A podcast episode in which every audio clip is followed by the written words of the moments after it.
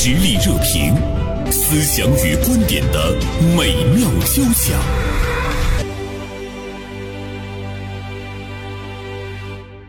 啊，今天是周一啊。我相信呢，大部分的朋友呢又投入到了一周紧张繁忙的工作中，是不是有些人不太想上班？呃，有一些朋友上班呢是这样来形容自己，说每天，呃，像上坟一样去上班，又像出狱一样等下班，浑浑噩噩的打发日子。那么，终于下定了决心换工作的时候呢，呃，不到一个月会被。一份的新工作锤的是鼻青脸肿，现在呢才恍然明白，换一份工作就好了是最大的谎言。我说的这段文字呢，是今天大连晚报名笔视线的执笔人王春燕写的一篇评论性的文章的第一段，啊，它的题目呢就是换一份工作就好了是最大的谎言。呃，今天我们就来聊一聊这件事儿哈。呃，春燕中午好，严生老师中午好。嗯，呃，同时呢，我们还请来了我们的老朋友宋晶，也呢是我们名笔视线的名笔，呃，后来去做更有名的事情了。你好，宋晶。你好，袁生。我不知道我做的什么事情更有名。今天我们来聊一聊，说换一份工作就好了是最大的谎言。我觉得我们今天聊这个呢，还是蛮有意义的，因为今天工作可能会更重要一些，但是也有一些人在频繁的换工作，是吗？春燕？对呀，嗯而且还有好多人还没找到工作呢。那换一份工作就好了是最大的谎言。东京，你觉得呢？我觉得这个话得放在不同的环境下来说。那我本人呢，就是换过好多次工作的人，嗯，所以昨天你呃跟我说要做这个节目的时候，正好我们家人在一起就在谈这件事情，正在谈，嗯，说如果你不换工作的话，你现在会怎么样？嗯嗯，这个平行空间里边可能有另外一个我在没有换工作哈，不知道现在怎么样。嗯，我每次换工作，我都觉得很开心的。嗯啊，而且那个时候，呃，媒体这个行业是上升的阶段，所以每一次换的时候，我都感觉到，啊，我本人是有很大的收获的。嗯，所以那个时候对我来说，换一份工作就好了，这不是谎言。嗯，但是现在呢，前几天有一个朋友问我说，他有一个更好的一个工作机会，就收入更高的一个工作机会，呃，问我要不要去。那么我呢，很坦诚的给出的建议，不要去。原因是什么呢？就是我们做媒体工作的人呢，只有在我们这个环境当中，大家才能互相理解你工作的辛苦，你付出的劳动，也更能理解你的想法。啊，换到其他的地方，你去做这份工作，你你会被捶打的。就是说，他给你的那个，呃，增加的一点的那个收入，不足以覆盖你在工作上的被打击的这种这种委屈啊，或者是不能施展的困顿。那为了一份更好的收入的话，比如说你说的那个委屈，在我理解，可能是我们没有在做媒体工作的时候，你更拥有的那份社会地位或者是一种尊严。那么为了有更好的收入的话，我这些我可以把它放在一个比较弱的维度里去考虑，不可以吗？啊，当然了，就是因为他所谓的增加的收入呢，呃，我认为不足以覆盖。呃，春燕换过工作吗？我从来没换过工作。我二零零四年开始进入这个行业啊，明年二十年了。嗯，对。有没有过曾经有的诱惑？像刚才宋晶说到的，他的那位同事受到的外界的诱惑，好多，确实是经历了几次特别想要辞职的那种状态。为什么没换呢？因为我理性了。你都想什么了呢？横向的比较嘛，那份新工作。能否覆盖你现在的嗯你的状态？嗯，其实现在回想起来，有些东西真的不好说。不知道我当时如果换的话，呃，今天会是什么样子？但是确实只有一个选择，不论你面前有多少条路，只能选一条。其实我们也无法得出一个呃，你不换工作就好，换了工作就不好，或者你换了工作就好哈，这样的一个一个结论。呃，我跟宋晶一样，我们两个人是校友，都是理工科的，呃，学工的。如果我们俩不来做媒体的话，宋晶，咱俩能不能成为一名优秀的工程师？我想肯定会的，一定会的。嗯啊，对我对这这个我还是有信心的。我觉得我干什么工作都会很认真。嗯，这名优秀的工程师呢，其实会让你有一技傍身，可能是一直会让你到七十岁，甚至于到八十岁的时候，社会对你的需求还是存在的。比如说，我的家人，就是我双边的这个老人，呃，他们都有工作到了七十五岁才退下来，就是他们被社会所需要的那份技能，呃，他们也是理工科的高材生，所以我也经常在想，我们换一份工作，呃，就好了。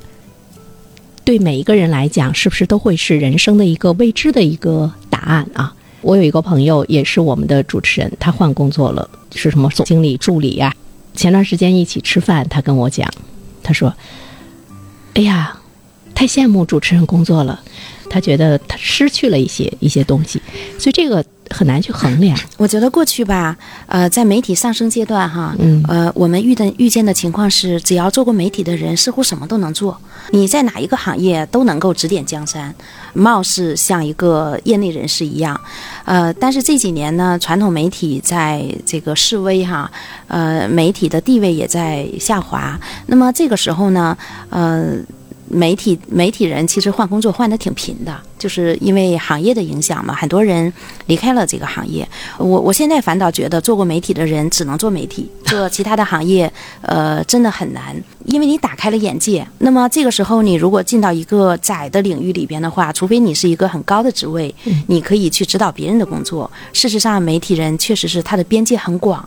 然后你在跟一个狭小的边界的这样的一个领导者在沟通的时候，你会感觉到是受压抑的，或者是说你时常会感觉到对方说的话不对。刚才我们谈的更多的是媒体啊，比如说放到一个更广阔的、更普遍的这样一个工作性质上来讲，什么时候换工作是对的？我觉得换工作它分两方面吧，一个就是说你的那个工作的内容彻底的有变化，另外一个的话呢是其实是你换了一个单位，你还是。沿袭着以前的那个工作的性质，你说什么时候换工作是对的？首先，我觉得怎么看待这个工作？你把工作当成什么？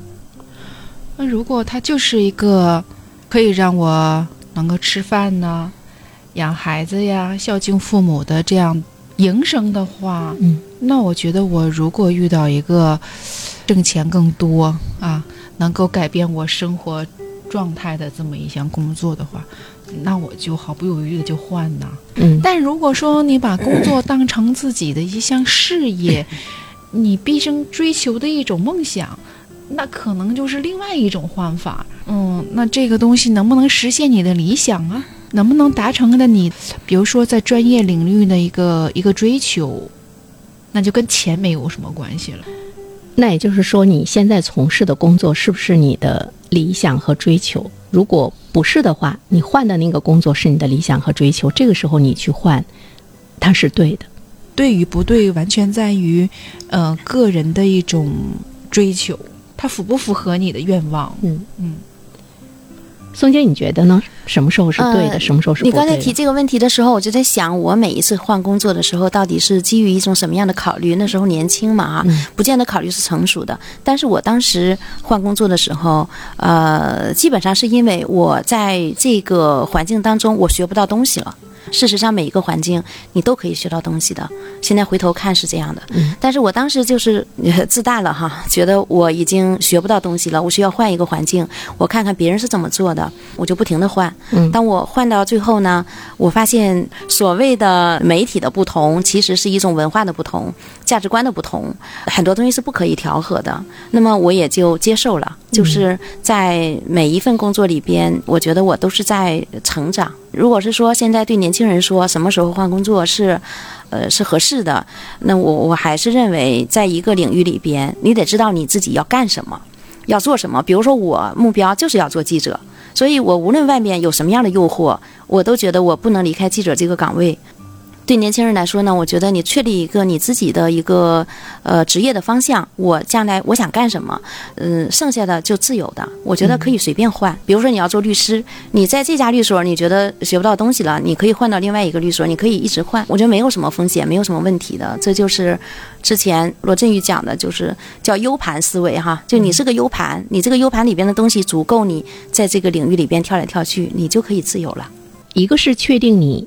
你知道你要做什么，我觉得生活中可能有很多的人，他知道他不做什么，但是很少有人知道我真正的想做什么。我觉得这个呃，可能是一个很致命的问题。换工作一定是一个进阶的过程。比如说我们刚才说到的，新的工作的收入比你现在工作的收入要高一些，或者是职位要高一些，或者是说，呃，现在的新的工作的平台比原来的那个工作单位的平台要更广阔，嗯让你会有更多的一些见识。我觉得这个呃，是我们可以去考虑换工作的一个。其中最主要的原因，你一定是在你原有的做的那件事情上不断的在精进，而不是说你换了工作之后呢，你又是从零开始。对，不要重新挖一口井。比如说你原来从事文化工作，突然之间你去经商了，这个就是一个从零开始。当然，我觉得这个跟年龄段有关系。如果你嗯是三十岁之前，你可以尝试各种行业，嗯，但是呢，三十岁或者放宽一点，三十五岁以后，你就要聚焦在一个行业里边了。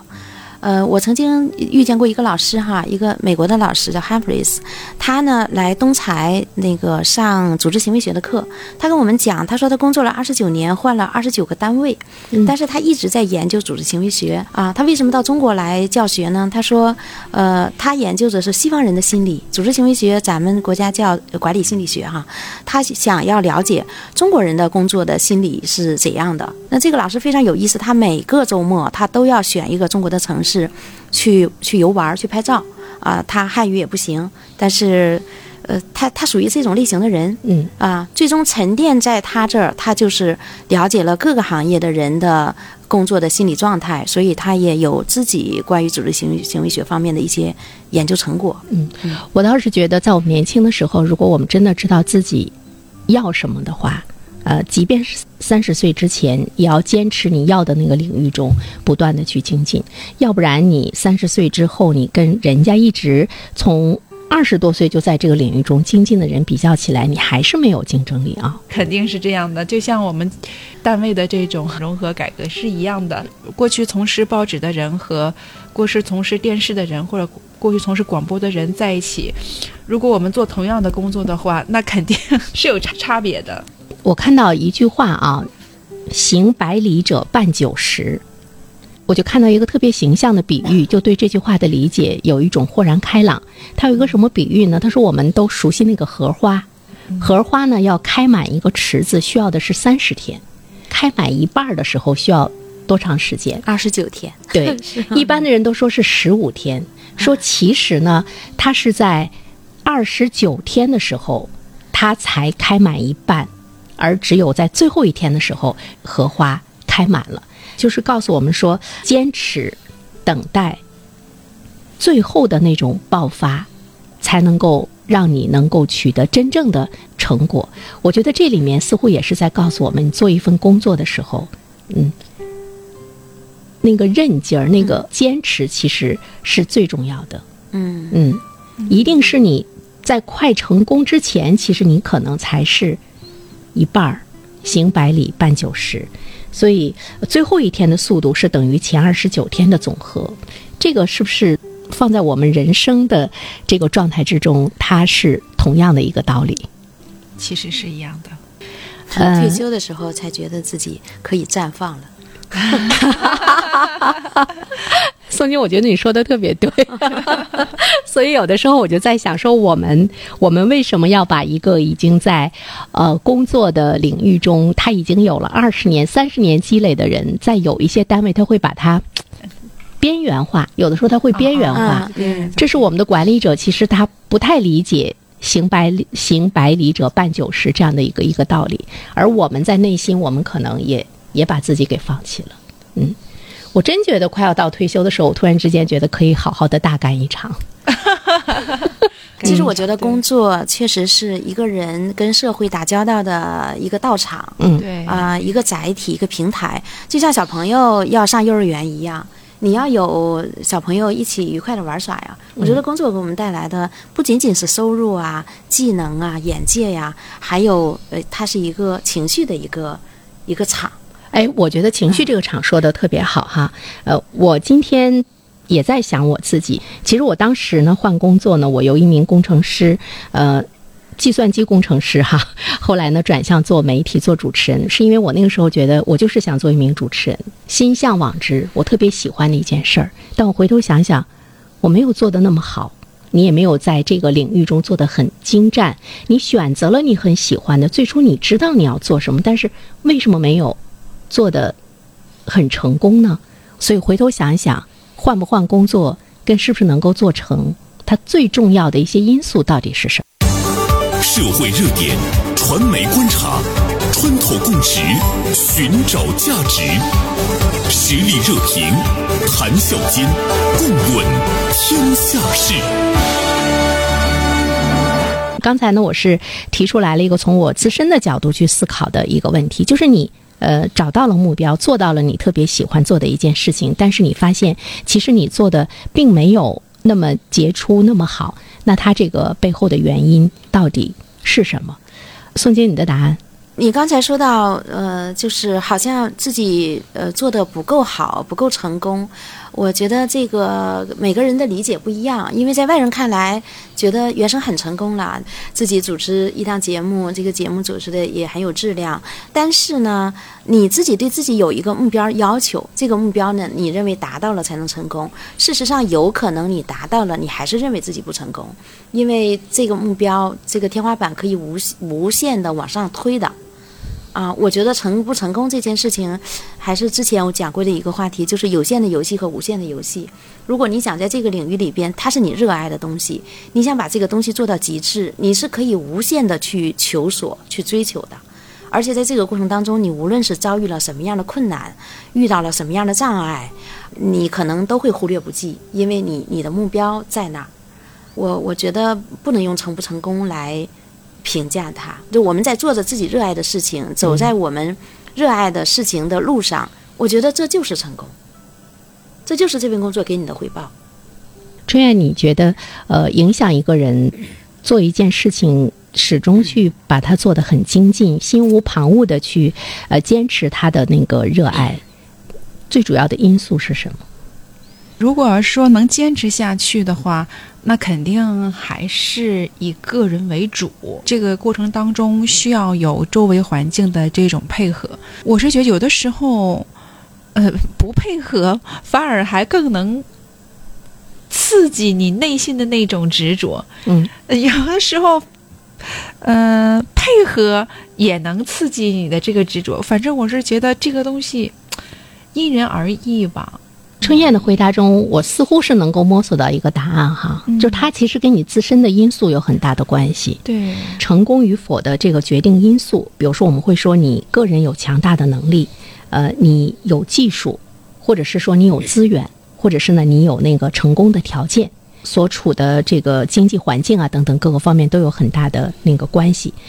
但是很多情况下，我们看似不重要的、最容易忽视的自身的这个因素，我们往往没有真正的重视起来。比如说信念、韧性、呃坚持，可能就是他们决定了我们能否真正的把一件事情做得很精致。呃，包括刚才在放片花评论之前，宋晶说到一个情绪，嗯嗯，我有的时候我就觉得就是情绪。的掌控也是一个人能否心无旁骛的去做一件事情的一个特别大的一个因素。有的时候我们真的是一生在被情绪所消耗。我特别赞同，真的，我自己的经历就是这样。我在这个过去的将近二十年的工作经历当中，对我摇橄榄枝的人其实确实是不少。但我后来我为什么就，呃，非常坚定的放弃了呢？拒绝了呢？其实我是觉得。至始至终，我就想当个记者。嗯，我我以前我没有发现我自己这么坚定，每一天都去做记者，然后领导分配什么任务我就去干。我也从来不问领导，哎，这个这个这个活儿为什么要干呢？这这个活儿有什么意义呢？那时候没有这些想法啊。现在回想起来，我确实就是。挺挺坚定的，非常的坚定。如果是一个人很幸运的话，他应该很早就发现，呃，让他自己有激情的东西是什么。老外讲叫 passion 哈，就是你自己有一个能让你每次提到干这件事情的时候，你就兴奋，嗯那么，如果是说你找到了这样的一个所在的话，如果能能能把它做成工作，一定是很幸福的一件事儿。我觉得坚持下来的原因是因为你热爱。我上周呢去一个国有企业采访哈，我们去拍摄他晚上呃夜班工作的情况。这个小伙子呢是这个职业学院毕业的，他是数控机床专业的哈。我说你在这个环境当中工作，你有没有那么一刻？产生过抵触情绪，因为工厂里边晚上在工作的人很少哈、就是现在的工厂都是这个数控管理，所以人很少。但是呢，机器轰隆隆的声音是一直在的。我们在那拍摄两个半小时，我感觉我已经快坚持不下去了。嗯，呃，他晚上的工作是到十二点。我说有没有那么一刻的时间，你感觉这个工作让你感觉到头疼？他说我可以负责任的告诉你，我一刻都没有。他说我在考这个专业的时候，我就想好了我要进工厂。嗯，所以呢，他说我对工厂这个环境呢，我从来没有抵触过，而且这个小伙子让我感觉到特别的呃敬佩的哈。他一个大专毕业，说我呃上来操作的第一个设备就是呃价值一个亿。嗯，他说这个设备呢摆到面前的时候不会，但是有师傅教，教完之后你独立工作还是不会。他说我就到新华书店去看书，说新华书店有二十本儿。大概有二十本数控机床的书，我全部看过。他说我没有钱买书，我就拍下来，跟我有关的东西我拿回去再看。这就是一种热爱，热爱你就能够坚持。嗯所以，当我们发现我们自己如果沉浸在一件事情中，而且你你去做的时候，你始终是快乐的，那它就是你那个选择的方向哈。嗯呃，其实你刚才说到的那个人，他对热爱坚持，他还有一个非常强的一个意志力。嗯，有的人他不会把他的那个热爱给坚持下去。有没有一个很坚定的目标和意志力？我觉得这个也很重要。那我觉得不是真爱。嗯你比如说去冬泳的人，那你说那个环境是不是让人很难坚持？嗯，他真爱，他就能够坚持。能够坚持就能做好。对，嗯，呃，前不久有一个人问那个马斯克，你是如何做到今天这个高度的？嗯，他说特别努力工作，他没有什么豪言壮语啊。人生的转折点就是你对工作的态度。另外，我看春燕在这个文章中也说到了那个稻盛和夫哈，嗯，呃，稻盛和夫呢，他有一本书叫《六项精进》，里面三分之二的内容讲的只有这三句话：付出不亚于任何人的努力，认真拼命的工作。除了拼命工作之外，世界上不存在更高明的经营诀窍。所以你看，稻盛和夫和马斯克在我们看来都是很成功的企业家，那他们取得今天的高度，似乎也没有什么诀窍。为自己热爱的事情付出一切。我经常会看一些专家写的那个呃就是著作哈。嗯我有一天好像突然间明白了他们为什么成为专家。嗯，他就在这个领域里边，特别窄的一个领域里边深挖，是十年、二十年一直读这个领域里边的书、论文、著作，他就成为了专家。精进嘛，事实上，我觉得从这个角度来说，应该每个人都可以。是如果是说你确定一个目标，说我就想研究油画，嗯那你就把所有油画的著作拿过来，作品拿过来，你一直在这个里边去探索，那你也可以成为一个油画家。所以说嘛，说按照那个一万小时定律来看的话呢，一件事情你不断的去去练习、去精进，其实五年你就足以可以成为一个专业人士，对就刻意练习里边讲到的，就是你你在这个领域里边，嗯你一直练一直练，你就会成为一个专业的人士。但有的时候我呃达不到刻意练习的那个强度，所以反过来讲，我觉得还是一个意志力。我记得有一句话说什么，说那个人你最大的敌人是春燕，你觉得你最大的敌人是什么？在事业这件事情中，其实我觉得有一些东西，要想真正做成功，是有点反人性的。是有的人呢会说，哎呀，你看我这个事业没成功，我最大的敌人是因为我那个领导太混蛋，或者是说，哎呀，是你看我处于一个不太好的时代。还有些人说我最大的敌人呢，我遇到了一个品德特别恶劣的那个竞争者。宋晶，你觉得你最大的敌人是什么？我最大的敌人就是自己的懒惰，尤其是年龄大了以后，真的是变懒了，就你的精力不充沛了，嗯，想法很多，精力不充沛。你已经上升到了高尔基的高度。高尔基说，这个人生最凶狠的敌人，其实就是我们意志力的薄弱。但他还说到了一个词，说愚蠢。有时候我在想，我们是否承认过自己的愚蠢？比如说，在你坚持的过程中，你受到情绪的左右，你受到某一个领导的影响，某一个管理者的影响，你受到一件微不足道的事情，让你停下了脚步，改变了方向，是不是就是我们的愚蠢？人都是愚蠢的。它是人性，嗯，当然那些圣人哈，嗯叫古圣先贤，嗯啊，他们是真正的智者。但是我觉得没有成为他们那样的人，我们都是愚蠢的啊！你刚才说这个情况，我觉得这个工作的呃快到三十年的时间里边，时常发生啊。对别人一句话就会影响你的情绪，是对，然后就想着要不我不干了，对要不心里边有很大的火气，是然后又不敢去发作，然后最后呢变成了一种自恃、内耗。对，或者是说你把这种外来的这种因素，你放到了那个停止你的这份热爱的精进上。其实我们都多多少少的这个愚蠢都是存在的，但有的时候可能人生就是这样的哈，弯弯转转才是风景哈。这是一个呃看似普通，其实是一个了解了人生真理一句话哈，啊，就是说真的呀，就说人生就是这样的。我觉得你能认识到人生就是这样的，有成功，有失败，有高兴，有不高兴。我觉得人生就是幸福的。你会愉悦吗？你不会特别谴责自己，当然你也不是躺平，反正觉得哎呦，你看我那段时间又走了一段弯路，那怎么办？那我，那我继续前行吧。吧，对呀、继续前行吧。我觉得继续前行，它应该是我们一生中去去不竭的一个动力哈。黄河还走弯路呢，我觉得很 正就常。是 呃，对是对对嗯，就像那个前两天听他们讲这个做这个冥想，然后说，哎呀，你发现你自己走走神儿了，怎么办呢？嗯，还能怎么办？再回来呗。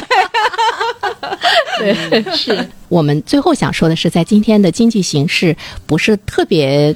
特别令人满意的状态之中，这个工作呢，轻易的还是不要去更换，至少你还有一份对，收入。这份收入的话，是你安家立命的一个一个根本。如果我们最基本的收入都没有的话，你又何谈去追求你的理想、你的价值和目标？嗯嗯所以不能做蠢事儿。嗯，所以要熬。我最近听到的最多的字就是熬，就说哎，我我们最近这段日子怎么过去？熬，我我能理解“熬”这个字哈，嗯。但是我特别不想去在媒体上去推崇这个字，说我们要熬过去，不是熬，其实就是正常的一段路。就像说你走路的时候，你爬山的时候有一段呃泥泞的路，那么这段路呢，你需要走过去嗯，不是熬过去，而且走过了以后，你再回头去看，你想再重新走都很难再再回来了。嗯。所以就是每一段路都是风景。哎，说得好，就是熬吧，它会让你痛苦，对，熬好像本身就带有情绪了。对，熬是被动的，它对你也是一个消耗。如果你你在熬的话，它对你也是一个消耗，就是你怎么样去接受它，嗯。平静的去面对它，嗯，把熬。对，其实也很简单，就是继续往前走。最近比较火的那个王自如跟董明珠的这个哈，就是。我觉得他们可能是现在在熬哈，因为自媒体对他们的这种吊打真的是太无底线了哈。但是，呃，事实上王自如呃说的这些，我觉得也是一种熬。我我猜想格力就是这样的一种语言环境，就是需要拍马屁这样的一种环境，他习惯了。好多地方不都是吗？啊，对，你必须得拍马屁。你当领导了，别人拍你，你也高兴。他习惯了这样说，所以嗯，面对媒体的时候，他就没有控制，他没觉得这是个事儿。其实每个人都一样，就是即便是做到了呃格力的副总，他也在熬。我觉得习惯就是养成了你的一种语言、行动、思维，你觉得是正常，在别人看来是非正常的，嗯但是已经是习惯。最后一句话吧，平凡就是最好的浪漫。太好了！真美。好，再一次感谢春燕，感谢宋晶，欢迎宋晶常来啊，宋晶。好。